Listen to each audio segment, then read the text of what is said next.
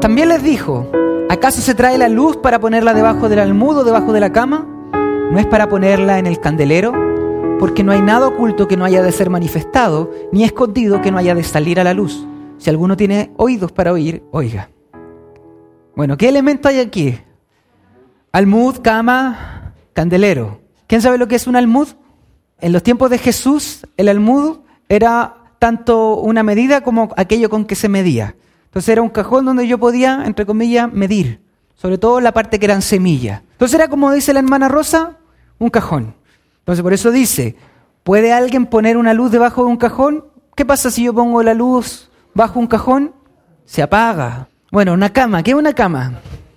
Nosotros hoy día cuando usted piensa en su cama, usted piensa en un, colchón, un somier, king size o clase media. Bueno, en ese tiempo las camas eran una especie de camilla que se enrollaban y uno la estiraba en el suelo.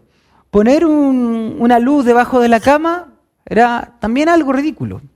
El candelero era donde se ponen las velas, donde se pone la iluminación. Ese era el lugar indicado para esto. Y la lámpara, esto es una lamparita. Era como un artefacto de greda, así por decirlo, de barro.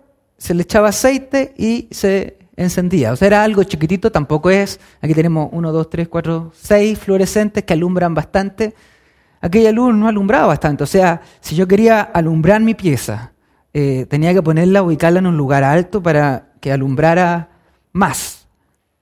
Entonces Marcos 4, 21 y 23, en la Reina Valera de 60, dice, también les dijo, ¿acaso se trae la luz para ponerla debajo del almud o debajo de la cama?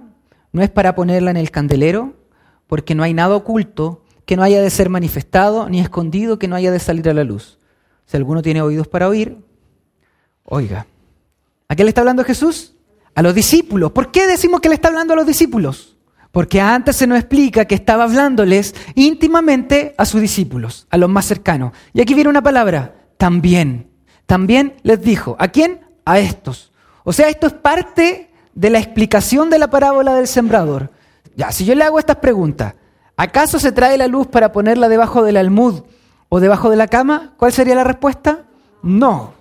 Luego después. ¿No es para ponerla en el candelero? ¿Debo ponerla en el candelero? Sí. Y aquí dice por qué. Porque no hay nada oculto que no haya de ser manifestado, ni escondido que no haya de salir a la luz. Primera de Corintios 2, 9. Cosas que ojo no vio, ni oído yo, ni han entrado al corazón del hombre, son las cosas que Dios ha preparado para los que le aman. Y después el 10 dice, pero Dios nos las reveló por medio del Espíritu, porque el Espíritu todo lo escudriña aún las profundidades de Dios. ¿Qué es lo que ojo no vio? ¿Qué es lo que oído no oyó? ¿Qué es lo que ha estado oculto? El Evangelio. El Evangelio era aquello que estaba oculto, pero que a quienes ha sido revelado? A nosotros. Y ahora yo quiero que ustedes viajen en el tiempo. Jesús está hablando a sus discípulos que aún no comprendían muy bien qué qué es lo que este Jesús estaba haciendo, qué es lo que estaba diciendo. Pero le dice, mira, va a llegar un momento en que todas estas cosas se van a manifestar y van a dar a la luz. Quizá en primera instancia aquello significaba la muerte y resurrección.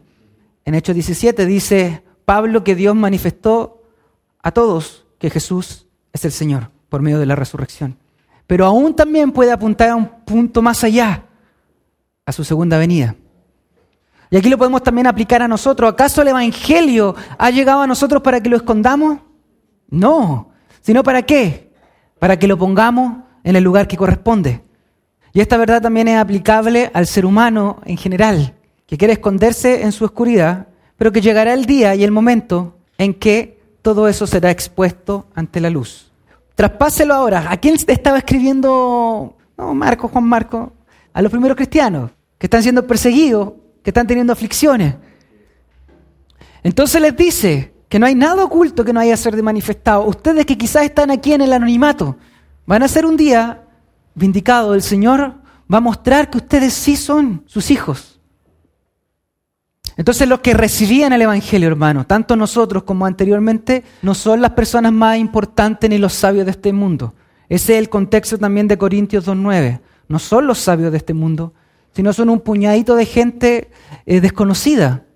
Mirad lo que oís, porque con la medida con que medís os será medido, y aún se os añadirá a vosotros lo que oís, porque al que tiene se le dará, y al que no tiene, aún lo que tiene se le quitará.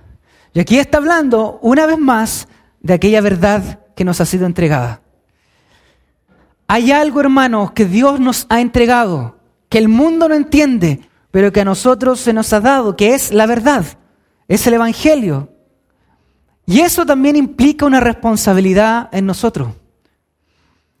Y esto lo podemos inclusive ver de un ejemplo que ocupa Hendrickson, que es bueno, en alguien que toca un instrumento de música.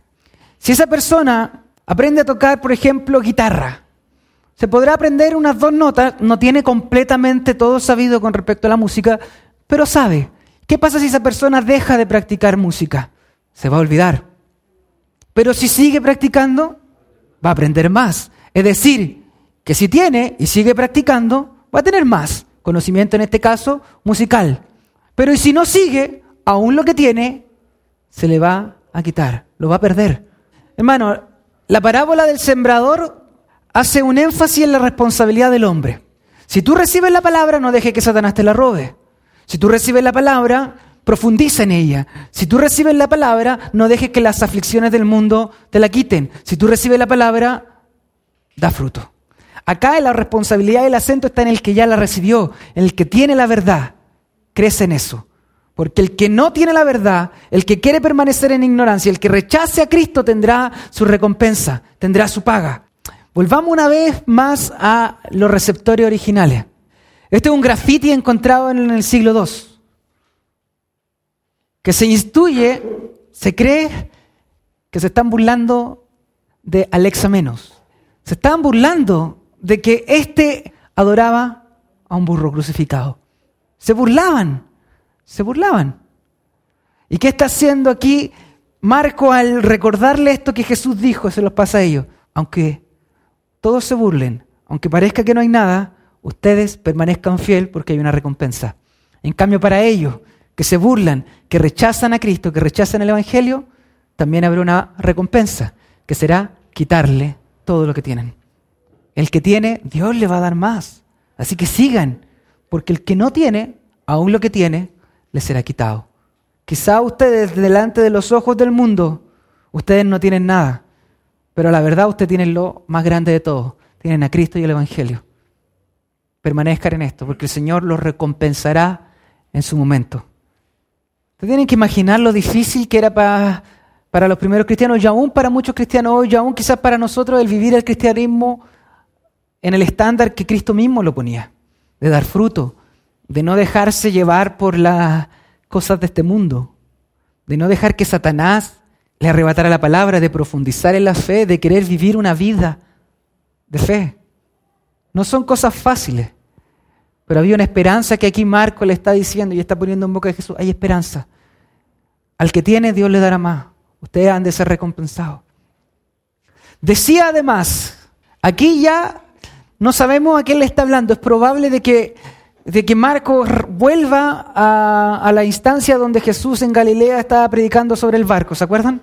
Decía además, así es el reino de Dios, como cuando un hombre echa semilla en la tierra y duerme y se levanta de noche y de día y la semilla brota y crece sin que él sepa cómo porque de suyo lleva fruto la tierra, primero hierba, luego espiga, después grano lleno en la espiga, y cuando el fruto está maduro, enseguida se mete la hoz, porque la ciega ha llegado.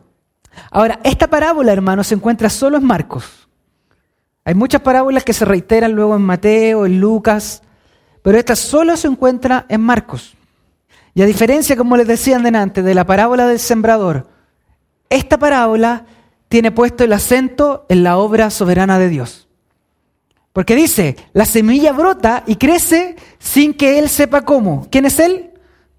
El hombre, sin que el hombre sepa cómo. Porque el reino de Dios crece aun cuando nosotros sepamos cómo. Porque Dios es el que está obrando. Dios es el que está en control. Usted va y predica el Evangelio, esa es nuestra misión. Ir y predicar el Evangelio. Pero lo que acontece después es obra de Dios. Primera de Corintios 3, 6, Pablo dice, yo planté, Apolo regó, pero el crecimiento lo da Dios. Nosotros tenemos un deber y una misión, que es predicar el Evangelio, que es disipularlo, pero la obra es de Dios. Es Dios el que obra. El que se lleva la gloria al final de todo no va a ser el hermano Hernán que predicó mucho, es Dios. Por ejemplo, muy comúnmente en las campañas evangelísticas, en los 90 sobre todo, se utilizaba que se iba a un estadio grande, llevaban la gente y llegaba un momento donde alguien contaba un testimonio bien emotivo que te tocara, mientras de fondo sonaba un pianito, bajaba las luces eh, y decía ya que pasen adelante los que se quieren convertir y habían algunos palos blancos que pasaban adelante como para darle más apoyo a los demás. Y entonces pasaban miles de personas adelante, pero no significaba que esas miles de personas se convirtieran, porque la obra de conversión es una obra que hace el Espíritu Santo. No lo hace la música, no lo hacen las luces bajas, no lo hace el que pasen adelante palos blancos. Es una obra misteriosa. A lo mejor algunos de aquí fueron tocados por Dios en, en su pieza solo. Es una obra de Dios. Algunos a lo mejor sí fueron en una campaña evangelística, algunos yendo a una iglesia, algunos en la calle, algunos de repente Dios los tocó y los empujó a que se acercaran y se congregaran. O sea, Dios obra de manera misteriosa, pero finalmente es una obra de Dios. Porque de suyo lleva fruto la tierra, sin intervención humana. Cuando la semilla es plantada en la tierra, comienza a crecer y dar fruto. No hay una causa visible, no hay algo que el hombre haya hecho para que esa semilla comience a crecer, sino que la semilla misma tiene el potencial de hacerlo. Así mismo es el Evangelio. El Evangelio mismo, la palabra de Dios mismo, tiene un potencial en sí misma que genera cambios, que genera transformación. Que usted ve a una persona que antes estaba metida, no sé, en el peor agujero del mundo y que ahora por medio del Evangelio es una persona completamente distinta. Usted dice, ¿qué pasó? No lo puede entender. No lo puede entender. Hay algo que Dios hizo. Por eso la semana pasada yo le decía que Romanos 1, 16, 17 dice que el Evangelio es el poder de Dios. Es decir, en el Evangelio mismo Dios pone su poder. Porque a través del Evangelio Dios transforma naciones, Dios transforma familias, Dios transforma personas. Y cuando el fruto está maduro, enseguida se vete la hoz porque la ciega ha llegado. Se sostiene una vez más la esperanza escatológica, la esperanza del fin, la esperanza de cuando el Señor venga. Porque es Dios mismo el que está en todo este proceso y Dios mismo ha establecido un día donde sacará la voz para cegar.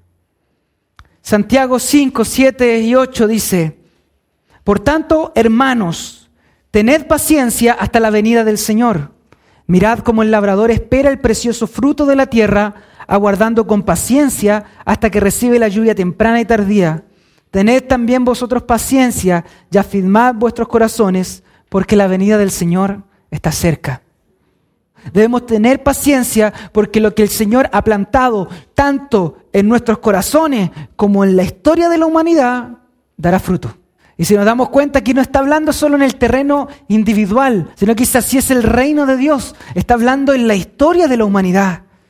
Y le está hablando a aquellos 100 personas que a lo mejor estaban leyendo esto y que decían, pero ¿cómo podemos decir que Dios se ha acercado si al, lado mío hay idolatría, hay, inmoralidad, me, se burlan de mí, me persiguen? Marco le está diciendo por boca de Jesús, cálmense, que aunque no se vea, aunque no se vea, Dios está obrando en la historia del mundo. Y esto, chiquitito, irá creciendo. Entonces decía también, ¿A qué haremos semejante el reino de Dios o con qué parábola lo compararemos?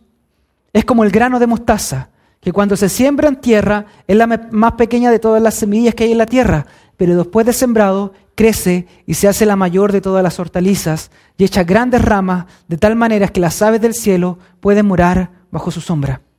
Quizás ustedes no están viendo la obra de Dios. No es la noticia del titular del Mercurio, pero Dios está obrando. Y Dios está haciendo cosas en distintos lugares del mundo. No somos la única congregación, fuente de restauración. Hay miles. Y Él cumplirá sus propósitos eternos. Lo que ojo no vio, ni oído yo, ni ha subido a corazón de hombre, son lo que Dios ha preparado para nosotros. Así que en medio de la aflicción, en medio de la dificultad, en medio de todo, Dios está haciendo. Y terminamos con muchas parábolas como esta le hablaba la palabra, conforme a lo que podían oír. Y sin parábolas no les hablaba. aunque a sus discípulos en particular les declaraba todo.